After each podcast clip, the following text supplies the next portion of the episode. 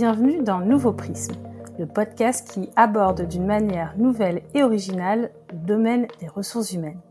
Je suis Alexandra Hamda, DRH, à la fois curieuse et engagée, animée par la volonté de repenser et d'approfondir notre compréhension du monde DRH.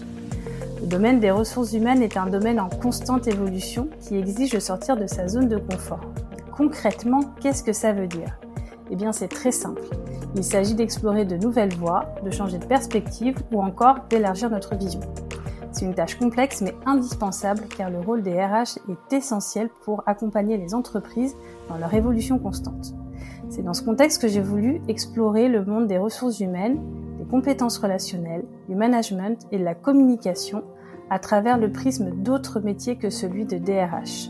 Vous verrez, au fil des épisodes, je vais recevoir des invités inspirants, des personnalités passionnées, des experts reconnus et des professionnels engagés. Ensemble, nous allons explorer des sujets, des thématiques qui sont au cœur de notre quotidien professionnel. Mais nous le ferons sous un nouvel angle, celui de leur propre métier. Installez-vous confortablement et bonne écoute. Bonjour Adeline. Bonjour Alexandra. Écoute, ravie de te recevoir dans ce nouvel épisode. Écoute, je vais te laisser te présenter déjà pour les personnes qui ne te connaissent pas. Donc, n'hésite pas à nous parler un petit peu de toi, notamment euh, d'un point de vue euh, plus personnel, qu'on puisse te cerner un petit peu plus et, euh, et, nous parler ensuite de ce que tu fais professionnellement. Ok, super. Bah déjà, merci de me recevoir. Franchement, c'est super, super cool. donc, je m'appelle Adeline. J'ai 38 euh, ans et 12 mois et je fais des vidéos humoristiques euh, sur les réseaux, notamment sur le, sur le milieu corporate de l'entreprise. Euh, pourquoi je fais ça? Parce que j'ai une carrière en marketing pendant 14 ans et forcément ça m'a inspiré beaucoup de situations et de choses qui m'ont agacé. Donc maintenant j'en profite pour les tourner en vidéo. Sinon, dans le côté plus perso, j'ai un chat, j'adore les puzzles, les, escape games et j'adore la sangria. C'est pour ça que j'habite en Espagne. Voilà.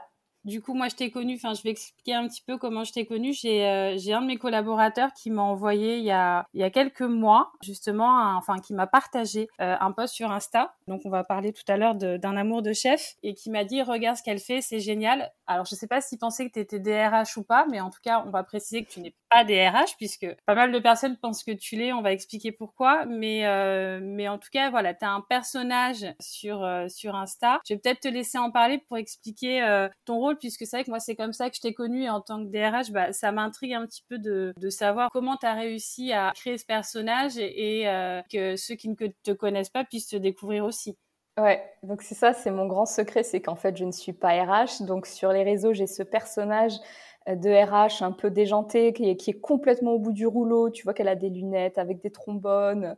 Et au bout du trombone, il y a un scotch. Puis elle boit son verre de scotch, donc euh, au sens propre du terme. Mais je ne suis pas RH. J'ai juste bien travaillé mon personnage euh, sur tout ce qui est euh, ressources humaines, problématiques ressources humaines. Je me suis beaucoup inspirée des RH que j'ai croisés dans toutes les entreprises pour lesquelles j'ai travaillé. j'ai parlé avec beaucoup de de RH aussi des, des réseaux. Et j'ai lu beaucoup, beaucoup, beaucoup de livres sur le sujet. Pourquoi? Euh, C'est une excellente question. Je vais en parler à ma psy. Je ne sais pas, j'ai une fascination étrange pour les RH. Peut-être j'ai toujours voulu devenir RH et puis je suis partie en marketing. Je ne sais pas ce qui s'est passé. J'ai foiré ma vie, mais j'adore les RH et voilà, c'est pour ça que c'est mon personnage. Bon, après, c'est un personnage, bien sûr, il y a du satirique et tout, mais euh, voilà, c'est une relation un peu love-hate. Euh, voilà, j'ai pas trop d'explications.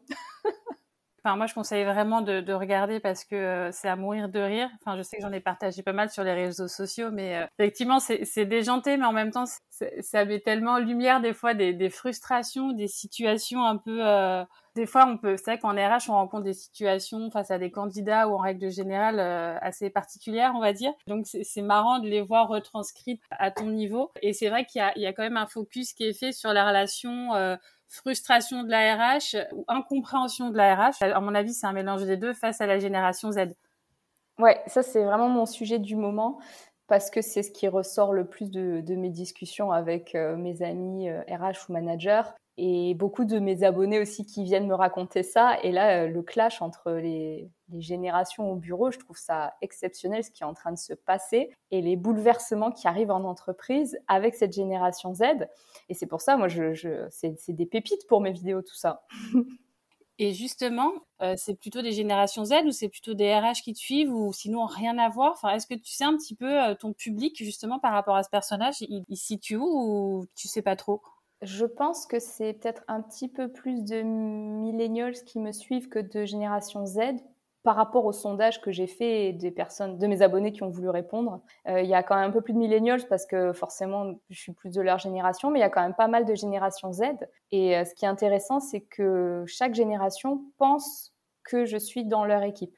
Pour ceux qui veulent aller regarder, donc euh, c'est un amour de chef désolée, je suis plus sur Instagram, mais je pense que euh, c'était sur un amour de chef pareil sur euh, sur TikTok. N'hésitez pas à, suivre Adeline parce que vraiment c'est une bouffée d'air euh, quand on voit ce qu'elle fait. Je vais juste revenir sur ton, ton début de carrière. Donc ce que tu disais, c'est que quand on a discuté en amont de l'interview, je te demandais si toi aller dans le secteur humoristique, c'était vraiment, enfin tu as eu le déclic à 4 ans si je caricature, ou si c'est venu progressivement. Et tu parlais justement que tu étais dans le marketing et que tu as toujours essayé de mettre de l'humour euh, dans ton métier. Est-ce que euh, tu peux nous en parler un petit peu? Donc moi j'ai toujours aimé mettre, de l'humour euh, dans mes présentations, mettre de l'humour au travail. J'avais euh, ce rituel où dès que je voyais quelqu'un qui allait pas euh, dans l'open space, bah, il avait droit à une blague par jour. Et comme j'ai beaucoup de blagues, des blagues nulles, hein, c'est des blagues de tonton, vraiment le truc bas de gamme. Mais tous les jours j'arrivais avec la blague, donc c'est-à-dire que dès qu'il y avait quelqu'un de, de, déprimé au bureau, il venait me voir, j'ai besoin de ma blague. Et alors j'étais trop contente de donner ma blague. Et en présentation aussi, parce que bah, on voit commencer, tu vois, c'est parti pour une présentation PowerPoint, la personne elle est là, elle appuie sur les slides, tu sens qu'elle a pas envie d'être là, toi non plus tu n'as pas envie d'être là, tu aimerais bien regarder ton téléphone pour faire autre chose.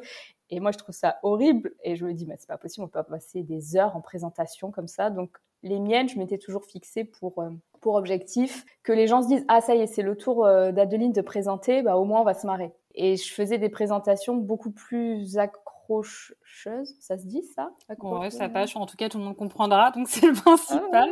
Ah, Achetez-moi un Becherel, s'il vous plaît. Donc, si, tu veux, je faisais vraiment attention à, l'accroche de, de, chacune de mes slides pour récupérer les gens et toujours des blagues parce que enfin des blagues ou mettre en, évidence des contradictions. Tu vois, euh, des fois, tu es en marketing, tu présentes une nouvelle collection qui est à peu près la même que l'année dernière, sauf que on a changé une couleur. Ben voilà, ben moi, au lieu de dire, euh, au lieu de prendre les clients, tu vois, un peu pour... Bref, ben j'allais justement appuyer sur ça. J'ai réussi, c'est vrai qu'on on, dirait vraiment la collection de la saison dernière. Puis si je faisais une slide, on voyait avant, après, je fais, mais oui, mais on a changé ça. Et après, je prenais le rôle du designer qui expliquait dans un discours incompréhensible l'importance de la couleur Pantone parce que et alors les gens étaient morts de rire. Donc si tu veux, je jouais un petit peu avec ça, ce qui fait que euh, bah, au niveau des, des clients, bah, c'était plus agréable. Ils se disaient bon bah la marque au moins a un discours plus authentique et puis plus frais, plus divertissant. Donc voilà, ça c'était vraiment. Euh... Puis même mes collègues, ils, ils, attendaient dans mes slides, il y allait avoir quelque chose de. Enfin, tu vois, c'était un peu. Du coup, les gens étaient ils étaient éveillés face à la présentation parce qu'ils attendaient la, ils savaient que la bêtise allait arriver, donc ils attendaient ça. Et ça, pour moi, c'était agréable, tu vois.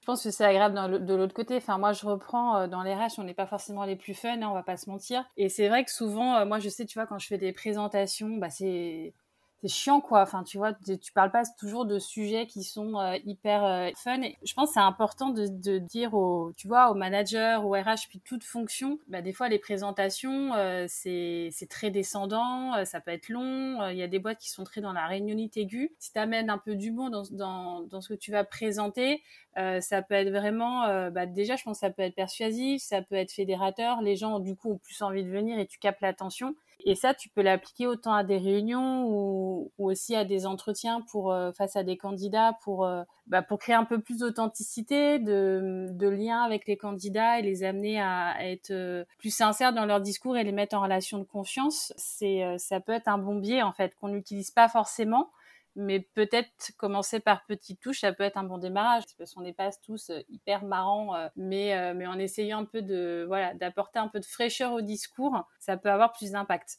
Ouais, et puis ça peut être des techniques. Enfin, tu vois, quand tu commences l'humour, tu apprends à écrire, puis il y a des techniques de, de, de base que tu apprends qui c'est le niveau 1 en humour, mais si tu as déjà juste le niveau 1 en humour, tes présentations en entreprise, elles vont prendre une puissance multipliée par 1000. Je pense par exemple à, la règle de 3, où tu, quand tu cites trois éléments, tu as toujours le premier, le deuxième qui sont des éléments sérieux et le troisième qui a rien à voir. Donc ça, si tu prends un exemple dans une de tes présentation, ça peut être, voilà, les avant, je dis n'importe quoi, hein, mais les avantages de travailler dans cette boîte vont être un salaire de temps, le remboursement du pass Navigo et trois cacahuètes. Tu vois, il y a toujours un truc sérieux, sérieux, et puis un truc rien à voir débile. Et juste ça, même si tu gardes l'air sérieux, bah c'est drôle en fait. Donc il y a des techniques. Ouais, puis on se souvient de toi en fait. Ouais, c'est ça. T'as sorti un truc complètement décalé, t'as réveillé la personne, ça, les comparaisons, tu vois, faire des comparaisons de, de un chiffre en entreprise par, par rapport à un truc qui a rien à voir. Je sais pas. Euh,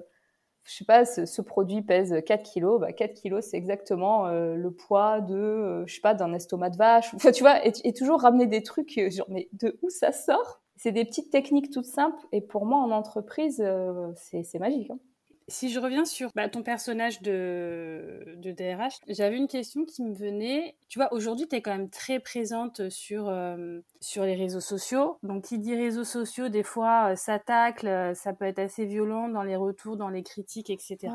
Toi, est-ce que tu aujourd'hui t'adaptes ton personnage, tes contenus, etc. par rapport aux, aux, critiques que tu vas avoir ou pas du tout?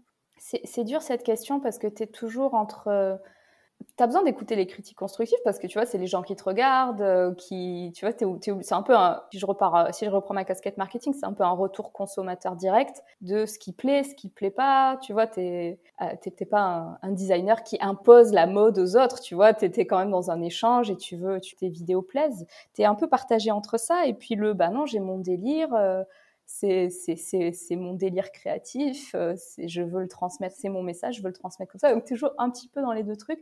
Moi, j'essaye quand même beaucoup d'écouter euh, parce que j'ai franchement, je dois avoir 99% d'abonnés bienveillants. Donc je sais que quand ils me font des retours, peut-être je vais le prendre mal sur la seconde, mais en fait, je, peux comprendre ce qu'il y a derrière. Je vais essayer de l'incorporer. Là, par exemple, euh, il y a une vidéo où j'ai taclé les générations Z. là, j'ai eu beaucoup de retours négatifs de personnes qui n'avaient pas compris que c'était un personnage, ma RH. Je croyais que c'était vraiment une vraie RH, tu vois, euh, sérieuse, même avec son scotch et tout ça. Euh, et, j'ai vraiment pris des insultes et ça m'a fait bizarre parce que j'ai dit, mais, mais non, c'est pas ça le message, tu vois. Et si tu veux, là, j'ai pas passé euh, une bonne nuit. Cette, jour, cette journée-là, j'ai dit, OK, j'arrête de lire les commentaires. j'ai donné mon téléphone à une amie, je dis écoute, c'est toi qui lis mes commentaires et tu bloques les insultes, tu les signales pour harcèlement. Moi, je, moi, je fais une pause. Tu sais, je suis très sensible, donc euh, c'est même au bout de deux ans où tu vois quand même, tu es habitué à, à, prendre des commentaires négatifs, mais là, des pures insultes sur moi, j'avais pas eu et ça m'a, franchement, j'ai passé euh, quelques heures pas bien. Après, bon, c'est passé mais je peux pas. T'as pensé à un moment donné, ça, ça a été, enfin, excuse-moi, je, je, je, sors complètement du truc, on va revenir, mais dire, euh, enfin, je peux comprendre, hein, tu vois, le côté euh, hyper violent de te dire, eh ben, en fait, euh, c'est peut-être pas fait pour moi les réseaux sociaux. Enfin, tu, tu t'es posé la question ou pas?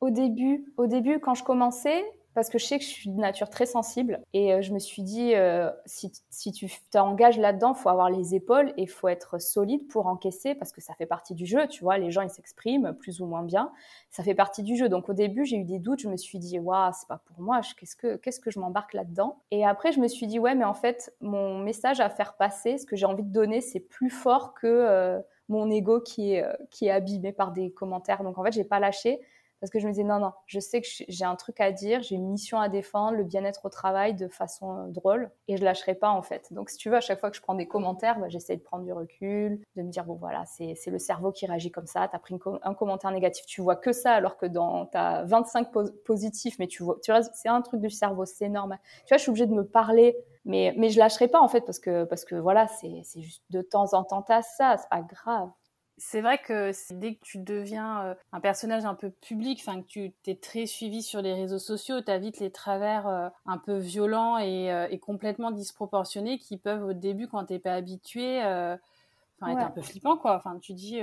ok waouh, enfin je fais pas ça pour ça en fait et, et j'imagine que c'est pas évident en fait. Non, c'est pas évident, c'est sûr. Pour tous les créateurs qui écoutent, franchement, cœur sur vous, je comprends complètement.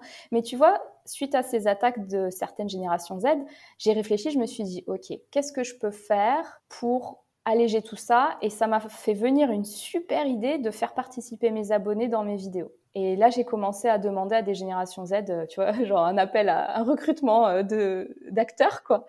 J'ai vu la, semaine dernière où il y a dix jours, là, puis tu commences à poster là les premiers. Euh, il y en a, y en a deux ou trois qui sont sortis avec des personnes de ta communauté qui te suivent.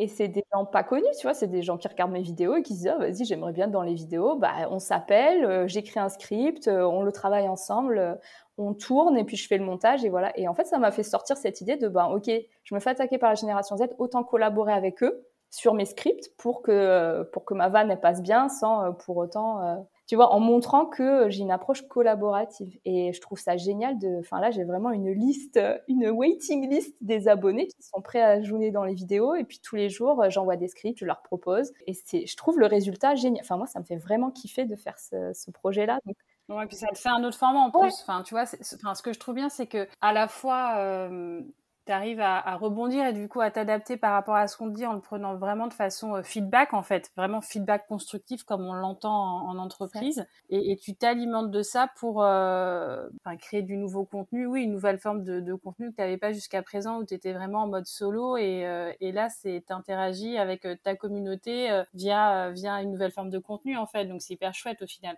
C'est ça, tu vois, même si j'ai pas, j'ai passé euh, une petite dizaine d'heures où j'étais pas bien en me disant, ils comprennent rien, ils ont pas d'humour. Bah, après, j'ai réfléchi au bout d'un moment, je dis, bah, attends, mais si je faisais ça, et voilà quoi. Donc, euh, tout est positif. Et euh, depuis alors quelques mois ou peut-être plus, tu as commencé le stand-up. Justement, tu me disais pour te former à de nouvelles techniques. Est-ce que tu, voilà, tu peux nous, nous raconter un petit peu la suite de ton cheminement au niveau de ta carrière par rapport à ça? Ouais, bien sûr. En fait, ce qui s'est passé, c'est il y a eu un licenciement économique et moi, toute ma vie, mon identité a été basée sur mon, sur mon statut social, sur mon travail. Donc, si tu, si tu m'avais demandé, peux-tu nous parler de toi J'aurais dit, bah, je suis Aline, je suis responsable marketing pour telle marque. Point. Pas plus. Parce que derrière, pour moi, bah, il n'y avait rien d'intéressant à dire. De toute façon, j'avais pas, pas de hobby, pas de rien, puisque je bossais tout le temps. Donc, tout a été, enfin, depuis toute petite, tu vois, mes études, euh, la prépa, l'école de commerce, tout était orienté pour avoir un super CV bien traditionnel. En entreprise, je faisais tout bien pour avoir ma promotion, pour monter les échelons, nanana. Syndrome de la bonne élève presque. 100% bonne élève euh, et puis euh, vraiment dans ce rôle-là. Donc pour moi, j'étais intouchable. On ne pouvait pas me licencier parce que euh, mes objectifs étaient atteints, voire dépassés. ça se passait bien parce que tu vois, dans les présentations, on venait me demander Ah, tu peux nous former à faire des présentations comme tu fais? Donc si tu veux, j'avais vraiment la confiance de me dire Voilà, j'ai réussi ça dans ma vie, ça va. Et puis, un licenciement économique, je me dis, mais, mais c'est pas possible. Enfin, tu vois, l'ego, il est vraiment, il prend cher. C'est dur, un licenciement. Franchement, il faut se relever de ça, quoi. Et, euh, donc, je l'ai trop mal pris. Et, suite à ça, je me suis dit, bon, bah, pour pas m'effondrer, il faut que je commence quelque chose qui va faire que je vais me sentir fière de moi. Je me suis dit, qu'est-ce qui me fait peur, là, dans la vie? Je me suis dit, euh, ce qui me ferait le plus peur, ce serait, oh, le truc horrible, c'est monter sur scène et essayer de faire rire les gens. T'imagines? L'horreur. Ok, ah oui, carrément, tu as été sur le truc, euh, l'antipode de ce que tu as été vraiment aux extrêmes en fait. Oui, en plus, je suis plutôt de nature euh, introvertie, assez réservée et tout. Euh, sauf au travail où j'avais mon rôle en fait. Tu vois, tu as un rôle au travail, on joue un rôle et j'avais vraiment le rôle où personne n'aurait dit que j'étais timide et introvertie, mais en fait, de base, si. et c'est pas moi qui mets l'ambiance aux soirées, hein, tu vois. Moi, j'écoute les autres, je mange des pop-corn, c'est tout. Et, euh, et, je me suis inscrite, et là, je me suis inscrite à des cours de stand-up parce que, bah oui, tu peux apprendre, tu peux apprendre les techniques d'écriture humoristique. Et mais ça a été une révélation. J'ai passé J'attendais le mardi soir avec impatience en me disant Oh, ça va être tellement bien les cours de stand-up. Tu qu'avec des gens et t'écris des blagues et tu testes des blagues et tu te prends des fous rires pendant deux heures et c'est magique, quoi. Et moi, c'était ma bouffée d'air frais euh, après le licenciement où tu vois, genre, euh, j'attendais que ça. Et le jour du premier passage sur scène, là, euh, j'ai eu l'impression de. Je sais pas si j'avais connu le bonheur dans ma vie avant. Je sais pas si tu vois tellement ça m'a fait du bien d'être sur scène, de faire rire, d'avoir ce, d'avoir un micro, de dire ce que je pense, et, puis et d'arriver à le faire passer avec humour. Et ça, c'était magique. Et si tu veux, ensuite, euh, j'ai utilisé l'humour dans des présentations dans le, cadre de l'auto-entrepreneuriat avec d'autres projets, avec d'autres clients, plus dans le cadre euh, corporate comme avant. Euh, mais des fois, je râle un peu en me disant, purée, si j'avais appris ça avant, les présentations que j'aurais fait, mais laisse tomber, quoi. Et voilà. Moi, je pensais bêtement, enfin bêtement non, parce que je connais pas du tout le, secteur, mais je me disais, euh, tu vois, genre quand je regarde, je dis n'importe quoi, Gad Elmaleh, euh, je me dis, ah bah le mec, il est sur de l'impro tout le temps. Euh, bien sûr, il prépare son sketch, mais il est capable de rebondir sur tout, etc. Et ce que tu me disais, c'est qu'en fait, pas forcément dans le stand-up, presque tout est en fait préparé, et même tes improvisations en fait sont déjà préparées. Enfin, c'est vraiment millimétré. Bah, écoute, franchement, euh, pour euh, la plupart des gens, euh, c'est travailler à l'avance. Hein. Pour les formations que j'ai fait en humour, j'ai fait ici une formation dans une école du, il y a des écoles d'humour hein, à Paris.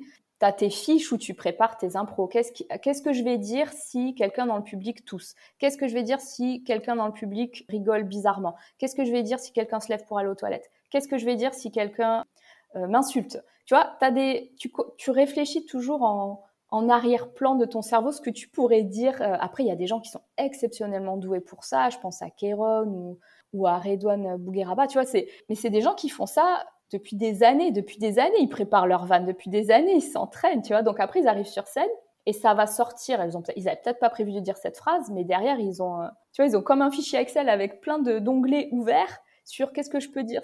Ils ont leur base de données de euh, si je rebondis dans telle telle situation, je vais dire ça, ça, ça en fait, limite. Ouais, et je pense, et du coup, ça passe pour de la... Et peut-être qu'ils sont tellement à l'aise que le cerveau est assez libre pour qu'ils puissent rebondir et inventer des trucs sur le moment. Moi, je suis pas à ce niveau-là, hein, je suis un bébé dans l'humour. Mais euh, moi, j'ai besoin d'avoir mes fiches et de les relire à l'avance. Mais le moment où tu commences l'impro, entre guillemets, et où ça a l'air d'être une sortie de texte, mais en fait, tu savais que tu allais dire ça, tu vois. Tu prévois un peu les réactions du public. Qu'est-ce qui se passe s'il réagit comme ça? Qu'est-ce qui se passe s'il réagit comme ça? Eh ben, ce, moment, il est magique en fait, parce que c'est quand même quelque chose que tu n'avais pas forcément prévu, mais que tu avais un peu travaillé avant quand même. Donc euh, voilà, l'impro, je, relativise. Hein. Et du coup, les écoles euh, d'humour, euh, enfin, je ne savais pas que ça existait. Ouais. Mais c'est intéressant parce que je pense que ça peut être un bon peut être pas mal, tu vois, pour des collaborateurs euh, en, termes d'ateliers ou de choses comme ça. C'est plutôt à destination des, professionnels qui veulent en faire un métier ou est-ce que c'est des choses qui sont, euh, par exemple, ouvertes à, euh, tu vois, moi je sais pas, avoir mes collaborateurs, je veux qu'ils soient plus à l'aise dans la prise de parole, plus impactants. Tu vois ce que tu disais, si on m'avait dit ça avant, j'aurais fait des présentations de fou. Est-ce que ça, c'est des choses, enfin, t'as peut-être pas l'info, mais est-ce que tu crois que c'est des choses qui sont, par exemple, ouvertes pour, pour des collaborateurs en entreprise? Parce que je pense que ça pourrait intéresser pas mal de personnes, en fait. Ouais, je pense qu'ils font des stages aussi, tu vois, où juste tu fais deux semaines, ou je sais pas s'il y a d'autres formats, c'est à creuser. Mais oui, je sais qu'il y a des stages aussi, tu n'es pas obligé de faire euh, trois ans de l'école en école d'humour, mais juste euh, des stages, il y a des formations aussi qui sont offertes par euh, pas mal d'humoristes, tu vois, deux heures par semaine en distanciel, qui, qui, offrent ça. Donc ça, ça c'est, moi je le prendrais juste, même si tu n'es pas obligé d'en faire ton métier, même si tu vas jamais monter sur scène, juste pour apprendre les techniques, juste pour apprendre le pour avoir une expérience, enfin une compétence, enfin une compétence. Euh, si, si, c'est une compétence. L'écriture humoristique, comment faire avancer un propos, euh, le rythme, à quel moment tu mets un silence, parce que ta vanne, la même vanne, avec une seconde ou deux de silence en trop ou en moins, tu la, tu la foires, tu vois. Moi, je me souviens, euh, enfin, j'ai passé euh, plus d'une dizaine d'années dans un gros cabinet de conseil, hein, donc pas forcément un environnement plus fun au monde. Et euh, on avait des séminaires assez classiques annuels où c'était la grande messe avec euh, tous les pays euh, qui venaient euh, de l'international. On avait une présentation de deux heures et demie, bon, très descendante. Et je me souviens, quand c'était les Français qui passaient sur scène, c'était chiant à mourir. Et dès que tu avais les, les mecs des États-Unis qui arrivaient sur scène, c'était le show à la Barack Obama, en fait. Et là, et là je me suis dit, en France, on n'investit pas assez, que ce soit au niveau, tu vois, même au niveau de l'école. Moi, j'ai mon fils, par exemple, qui vient de rentrer au collège. Et ben, il y a zéro cours sur la prise de parole en public, sur de l'improvisation théâtrale, sur... Euh, en fait, on n'est pas du tout en France, on n'est pas formé à ça, que ce soit à l'école ou que ce soit euh, dans le milieu professionnel, et c'est hyper dommage parce que ça te permet... Enfin, tu vois, on, le voit, ça te permet d'avoir plus d'impact, de, de, les gens t'écoutent, euh, ça peut avoir un effet fédérateur et, et c'est vraiment un peu une skills qui manque, je trouve, aujourd'hui en France pour la montée en compétences. Après, moi, j'ai bossé avec des boîtes euh, américaines et j'ai aussi vu des Américains très chiants en présentation.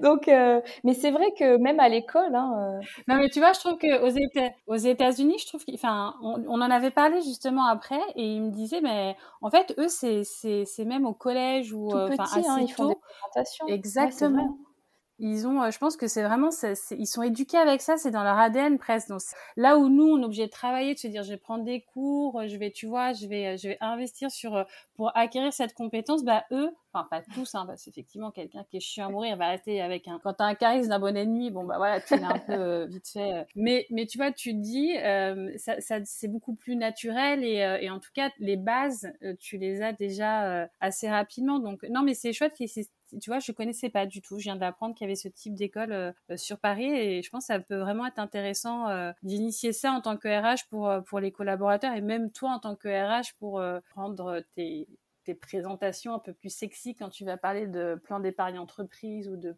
passe Navigo, tu vois, ça peut rendre le truc un peu plus fun, quoi. Donc euh... ouais, puis même pour toi, tu vois, juste après, c'est des trucs que tu vas utiliser dans ta vie de tous les jours parce que ça y est, tu as les techniques et ton cerveau il se câble pour ça et juste tu vas passer un bon moment en fait, donc euh, ça vaut le coup. Hein.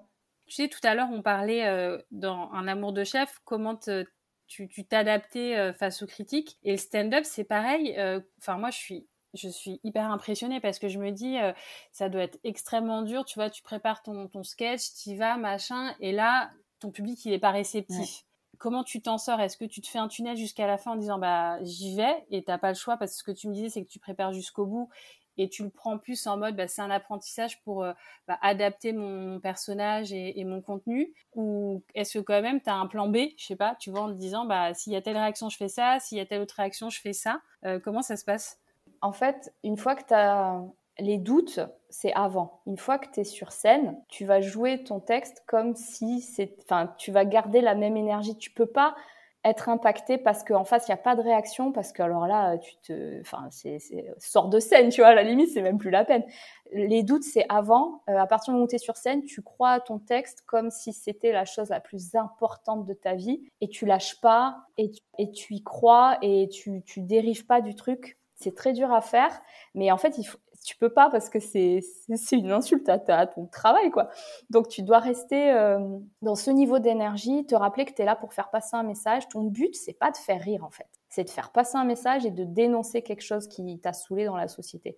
Et, c'est pour ça qu'il y a des humoristes euh, moins qui génèrent moins de rire, ou, et c'est pour ça qu'il y a des seuls en scène au lieu des one-man shows c'est parce qu'il y a plus un message, tu vois. Des fois, Blanche Gardin, c'est pas, tu rigoles pas à ce qu'elle dit, parce qu'elle est pas là pour te faire rire, elle est là pour faire passer un message. Elle dit...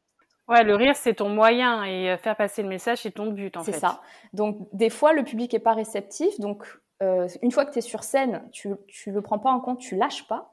Et après, après, tu réécris ton texte. Tu réécris, tu dis, OK, là, ça a pas rigolé. Pourquoi? Ah oui, bah, j'ai oublié la seconde de où euh, j'ai parlé trop vite, on n'a pas compris ce que j'ai dit, ou alors c'est juste pas drôle, je, vais travailler une autre vanne. Et c'est pour ça que tu dois faire plein de tests et plein de plateaux. Tu vois, tous les humoristes là sur Paris, ils, font, ils enchaînent peut-être cinq plateaux dans la journée, dans la soirée.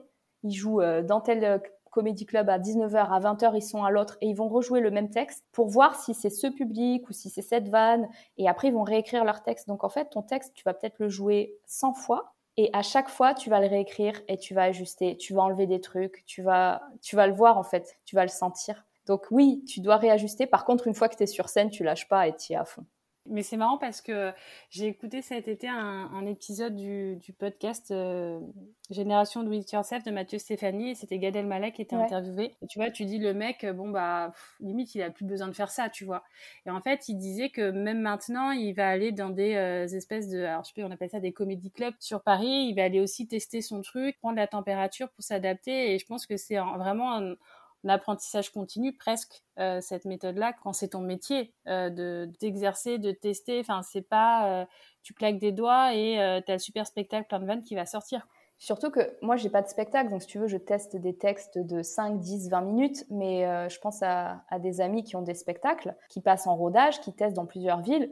Eux, après, ils ont une heure à une heure et demie de show à réécrire, à réapprendre. C'est, ils passent un temps monstre. C'est vraiment énormément de travail. Et ce qu'on nous avait appris aussi à l'école de l'humour, tu, pourras vivre de ce métier, mais sache que tu as trois ans de galère qui t'attendent à partir du moment où tu commences. Et il faut pas lâcher.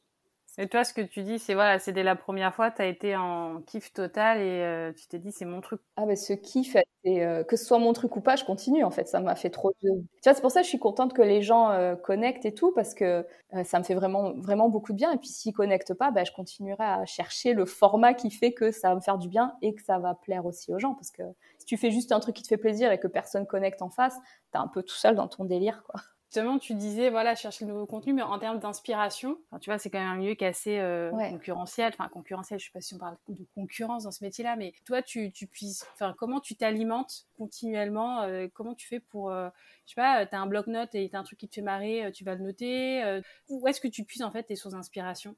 Oui, j'ai toujours un cahier avec moi. Depuis que j'ai commencé ça, j'ai compris qu'il fallait toujours un carnet de notes ou, mon téléphone, tu vois, si jamais. Euh, parce que une fois que ton cerveau, tu, enfin moi là-bas, je suis quelqu'un de pas créatif du tout, qui a pas d'idée. Hein. C'est comme ça que je me définissais. Et depuis qu'il y a eu ce process, je sais pas ce que ça a débloqué les neurones, les connexions dans mon cerveau, et ça fuse. Et je suis trop fan, mais il y a tellement d'idées, il faut les attraper à chaque fois. Tu là, tu te lèves, poum, poum, plein d'idées. Après, tu vois un truc dans la rue, pas, plein d'idées. Donc, il faut être prêt à noter, puis après à le, à le retravailler. Donc, ça, c'est génial. Et moi, ce qui m'inspire, ce que j'aime bien faire, c'est dès que je, je, je, me base beaucoup sur moi, dès que je fais un truc qui est bizarre, ou que les gens font pas, ou un truc qui me fait honte, tu vois, un truc dont je vais avoir honte, je vais me dire, ok, c'est là qu'il faut creuser. Parce que ça, certes, tu as honte de le dire, mais sur scène, dans la lumière et avec les blagues, ça va être génial. Donc en fait, dès qu'il y a un truc, parce que moi j'ai plein de tocs et tout, tu vois, j'ai plein de trucs chelous, mais je le dis pas aux gens parce que je veux pas qu'ils voient que je suis complètement folle. Mais je me dis, c'est vrai quand je vais le sortir sur scène, ben, ça va être tellement bien tourné, puis t'as as, l'air. Non mais t'as raison, puis des fois, même si toi ça t'arrive, il y a la moitié des gens euh, qui sont dans la même situation que toi, qui vont transposer, et du coup ça va les faire marrer parce qu'ils osent pas en parler, ils sont dans la même boucle C'est ça, des fois tu crois que t'es la seule, mais pas du tout. Et à la fin du spectacle, les gens ils vont venir, ils vont dire tu sais, ils sont là, ils sont tout honteux, bah moi aussi je fais ça et tout. Et en fait, t'es pas du tout la seule, quoi. Carrément, enfin, je vois complètement ce que tu peux dire pour le coup. Donc, euh, ouais. et, et, là, tu vois, si tu.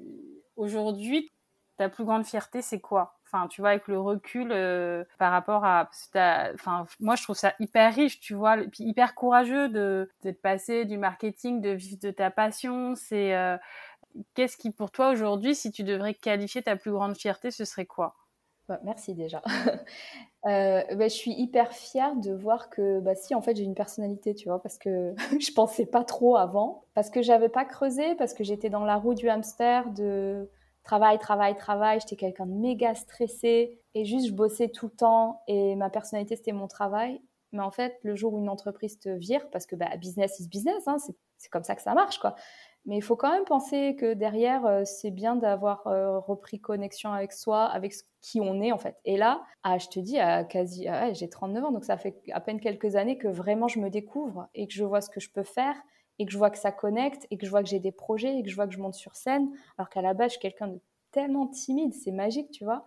J'ai des projets, euh, je suis en train d'écrire un livre. Enfin, il y a vraiment des trucs où je me dis, mais en fait, merci le licenciement, quoi, parce que jamais de moi-même, j'aurais quitté mon taf. Impossible. La stabilité d'un CDI et mon CV bien beau là, non, j'aurais pas touché. Mais là, j'ai pas eu le choix. Je pense que ça va parler à tellement de personnes ce que tu es en train de dire. Là, tu vois. J'espère, hein, parce que moi, euh, je le voyais pas. Hein pas se mentir, euh, tout le monde n'a euh, pas la chance d'avoir un métier passion et, c'est important de, sortir de ce carcan-là et de se définir que par ça et d'explorer de, nouvelles choses en fait. C'est ça, hein, parce que pas juste aller à la salle de sport le soir pour faire un équilibre, tu vois, vraiment genre creuser pour toi, pour avoir un équilibre de vie, pour, euh, pour te faire du bien en fait, pour, je sais pas, c'est hyper important. Moi je le voyais pas, je voyais pas du tout le pourquoi faire ça quoi, et, et voilà, et en fait maintenant je le comprends. Non, bah c'est merci parce que je pense que beaucoup de gens vont se retrouver dans ce que tu dis. On va finir par une dernière petite question, euh, Adeline. Euh, si tu avais des sources d'inspiration euh, à nous partager, que ce soit des bouquins, d'autres humoristes, des podcasts, des choses voilà que tu as envie de dire, bah, regardez et, ça, ça vous faire marrer, ça, va vous faire du bien, ou en tout cas, moi, ça m'inspire, donc allez-y. Qu'est-ce que ce serait? Moi, je pense à un ami qui est, qui est maintenant mon co-auteur, metteur en scène, coach, tout ce que tu veux, et qui m'aide énormément pour la prise de parole. Il a écrit un livre sur le trac. C'est le livre, c'est euh, L'étonnant pouvoir du trac. Et c'est Romain Le Saffre qui a eu aussi euh, beaucoup peur de la scène et puis qui en fait a fait beaucoup de scènes et qui du coup a écrit un livre sur le sujet tellement il est devenu expert. Je trouve que dans son livre, il y a vraiment tous les conseils pour, euh, ouais, pour avoir moins peur de, parler en public, pour voir que bah, c'est beau d'avoir le trac et que tu en as besoin en fait, pour, parce que ça te pousse. Moi, c'est vraiment quelqu'un qui m'inspire parce que, enfin, tu vois, comme je suis timide et que j'ai vraiment peur de regarder les autres, eh ben, avoir fait ce travail avec lui pour, euh, pour monter sur scène, pour m'épanouir, pour commencer à être vraiment moi-même, euh, ça, a été, ça a été magique. Donc, euh, je recommande vraiment son bouquin, même si tu veux l'avoir dans un podcast, quoi. c'est vraiment quelqu'un de très intéressant que tu disais là, c'est hyper intéressant, euh, mais c'est quelque chose qui peut aider pas mal de personnes. Enfin, je me, je me mets dans la boucle, hein, donc quand je dis pas mal de personnes, mais tu vois, ce que tu disais, ça m'a donné envie de, lire le bouquin, donc euh, ça peut être hyper intéressant. Ah ouais, non, mais vraiment, même pour tout, tu vois, pour un entretien, pour un oral du bac, pour je sais pas, même pour une date, n'importe quoi où tu vas être en situation de stress. Oui, c'est en dehors de ta vie, euh, de, ta vie pro, tu vois, les éléments de stress, aujourd'hui, tu en as partout, quoi. Donc, euh, tu peux, euh, tu peux l'adapter dans ta vie pro comme ta vie perso. Mhm. Merci beaucoup, Adeline. Avec plaisir. C'était un vrai plaisir de te recevoir. J'ai appris plein de choses. Eh ben, écoute, merci beaucoup. Bonne continuation à toi. C'est adorable. Merci beaucoup, Alexandra. Merci.